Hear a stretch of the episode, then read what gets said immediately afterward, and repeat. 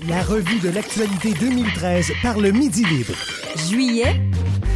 Juillet, effectivement, avec Loïc Bully. Bonjour. Bonjour Jean-Luc. Alors, on se souvient, le mois de juillet a mal débuté avec la catastrophe à lac mégantic Oui, alors c'était le 6 juillet, on se rappelle, hein, le déraillement du train en pleine ville. Une véritable catastrophe sur le plan humain tant que sur le plan écologique. Et un sujet qui était largement commenté par la presse. Alors, au Midi Libre, nous avons consacré pas moins de 9 éditos ou reportages Mmh. sur le sujet. Alors je vous laisse écouter les extraits des éditos de Guillaume Bernillon et d'Émilie Lamine, qui représentent bien, selon moi, le regard critique que nous essayons de porter dans nos émissions. Des années de slogans publicitaires, de moralisation des populations, de discours politiques, et durant lesquels ont eu lieu la conférence de Copenhague sur le climat en 2009 ou encore le retrait du Canada du protocole de Kyoto en 2011. Mais en réalité, ce blabla, on l'entend depuis des décennies, tout ça pour en arriver là. Là, c'est à lac mégantic. En l'espace d'une nuit, la moitié du centre-ville est partie en fumée, et je ne parle pas des conséquences sur le plan humain et environnemental. Je ne vais pas vous rappeler les faits, on va avoir l'occasion d'y revenir, mais la cause repose sur ce train fou transportant du pétrole. On en est donc rendu là aujourd'hui parce que pour faire des économies, on privilégie d'abord l'import du pétrole du Dakota du Nord par voie ferroviaire plutôt que celui de la mer du Nord par pipeline. Ce matin, comme tout le monde, je n'ai pas échappé aux milliers de nouvelles sur la tragédie du lac mégantic.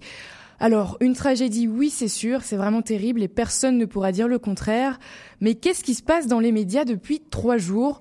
Attention, je ne veux pas minorer l'importance de cette catastrophe, mais justement, on en a fait un- une espèce de spectacle catastrophe.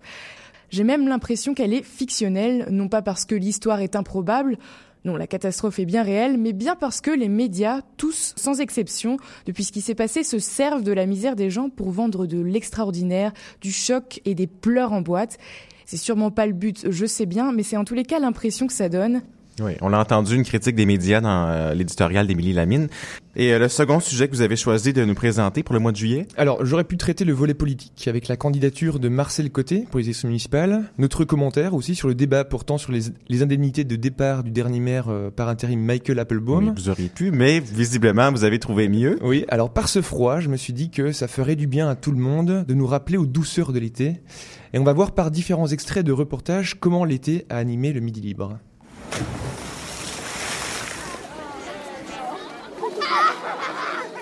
Ah, en voilà un bruit une ambiance que j'aurais aimé entendre hier. 29 degrés en ce moment sur Montréal. Bon, je vous apprends rien en vous disant qu'il fait chaud, mais bon, c'est l'été et il ne faut pas s'étonner de la situation. J'ai décidé d'enfourcher un vélo, direction le Vieux-Port. Le Vieux-Port, sa tour de l'horloge, sa plage et bien sûr le Saint-Laurent. Le fleuve qui nous nargue avec sa fraîcheur. Oui, il nous nargue. Pourquoi? Parce qu'on ne peut pas s'y baigner. C'est fou quand même d'avoir une richesse pareille et de ne pas pouvoir l'exploiter. Donc on l'a bien compris, c'est une initiative euh, qui vante les mérites du photovoltaïque et des installations vertes sur les toits. Les chiffres que vous nous avez donnés montrent aussi que le solaire fonctionne à Montréal et pourtant il est quasiment inexistant aujourd'hui. Ben non, c'est sûr. Et c'est fort dommage quand on sait que l'énergie qu'on pourrait produire serait quasiment aussi grande que celle qu'il est envisageable de créer à Casablanca, au Maroc. Et en hiver, le potentiel est encore plus grand, notamment grâce au réfléchissement de la lumière sur la neige. Alors pourquoi est-on autant à la traîne? Euh, J'ai posé la question à Jean-Pierre Desjardins, chargé de... Ça, c'est Mélanie, la gardienne de Dylan, 16 mois, qui se promenait sur l'avenue du Mont-Royal et a découvert un des pianos itinérants. Et croyez-le ou non, mais elle n'est absolument pas professionnelle. Pour le petit Dylan et pour la joie des passants, elle s'est simplement installée au piano et a commencé à chanter. Le ramadan vient de commencer pour les musulmans du Canada. Durant 30 jours, les musulmans pratiquants vont devoir jeûner de l'aube au coucher du soleil. Ça fait très très long. Un jeûne qui va avoir lieu euh, et ce même sous la chaleur. Donc est-ce que le jeûne et la canicule sont compatibles? Est-ce que c'est dangereux pour l'organisme? Est-ce qu'il y a des moyens pour mieux gérer l'hydratation pendant cette période de forte chaleur? Autant de questions auxquelles notre journaliste Franck Taillard va tenter de répondre. Bonjour Franck. Bonjour Martin. Alors oui, il faudrait avoir passé la semaine dernière enfermé dans une grotte pour ne pas avoir constaté les fortes chaleurs qu'il y a actuellement sur Montréal. Donc je ne pouvais pas passer à côté de cet esprit souvent comique qui constitue notre équipe. Avec Franck Taillard, vous avez votre dose quasi quotidienne de petites blagues. Alors Jean-Luc, est-ce que vous savez pourquoi j'utilise cette petite transition avec Franck Taillard? Pour le rire? Pour le rire. parce que- Alors euh, oui, festival, euh, festival juste pour rire peut-être? Merveilleux, voilà. Encore une bonne réponse de Jean-Luc. Euh, donc en effet, ce, ce mois de juillet, il y avait le festival Juste pour rire, donc euh, qui a animé les Montréalais sur une bonne partie du mois de juillet. Et on va l'entendre, cette thématique a été inspirante pour nos journalistes du Midi Libre.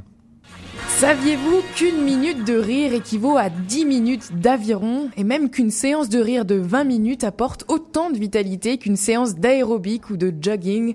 C'est pourquoi une collecte de rire est organisée à l'occasion du festival Juste pour rire. Ma TV invite les gens à faire un don de rire au 222 situé à l'angle des rues Sainte-Catherine et Saint-Laurent où on se trouve. Dans le cadre de la campagne Le Don de Rire organisée au 222, nous vous proposons cette semaine une série de reportages sur le rire. Parce que oui, on n'est pas là pour pleurer, mais bien pour rire.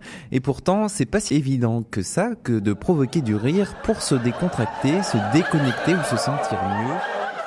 Oui, vous savez, ces crampes qui nous remontent dans le ventre après une crise de rire, ça fait qu'on peut plus s'arrêter et qu'on en pleure tellement c'est intense et qu'on rit parfois avec un peu de douleur.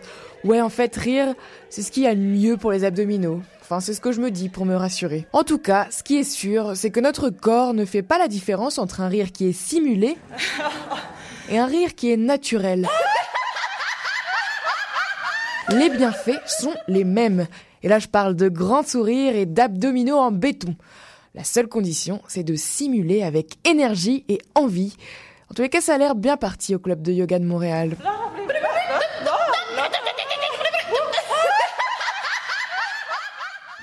Donc vous vous souvenez peut-être de, de ce reportage assez incroyable d'Émilie Oui, c'était dur de, de l'oublier. Donc le rire et la santé, les séances de rire collectif.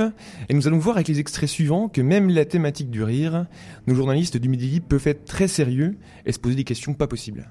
Donc, euh, j'imagine que pour beaucoup, le rire est quelque chose de très naturel, mais c'est en fait bien plus que ça. Oui, que ce soit un simple sourire ou un fou rire incontrôlable, naturel ou forcé, ces comportements peuvent être interprétés. Et pour en parler, je me suis entretenu avec Christine Gagnon, qui est synergologue. Alors la synergologie, qui est une discipline dans le domaine de la communication, qui vise à étudier le comportement d'un individu à travers le langage corporel. Ça, c'est pour la définition au sens large. Et pour introduire ce sujet, on va déjà faire la différence entre un rire et un sourire. On termine aujourd'hui notre série de reportages sur le rire avec un sujet un peu plus philosophique.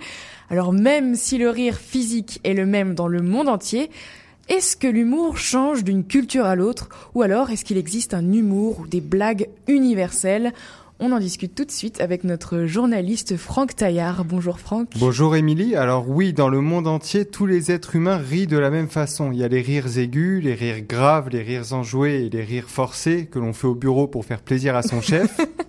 On va pas dire ça ici. Pas ici en tout cas. Mais juste avant le rire, il y a l'humour. L'humour, c'est ce qui va être un des éléments déclencheurs du rire. Je suis parti à l'école nationale de l'humour, à la rencontre de Louise Richer, qui est la directrice de l'école. Est-ce qu'il existe un humoriste qui a fait mouche dans toutes les cultures? Alors dernière question Jean-Luc, Mhm. est-ce que vous savez ce que cette personne a répondu à notre journaliste Franck Taillard? Est-ce que il y a un comique qui a fait mouche dans toutes les cultures? Un comique. euh, Alors, Charlie ah, Chaplin. Incroyable. Non, Encore une bonne réponse, c'était Charlie Chaplin. Ouais, 3 sur 3. 3 sur 3, donc on voit que vous avez été bien assidu. voilà. Loïc Bully, merci pour ce topo du mois de juillet. Merci Jean-Luc.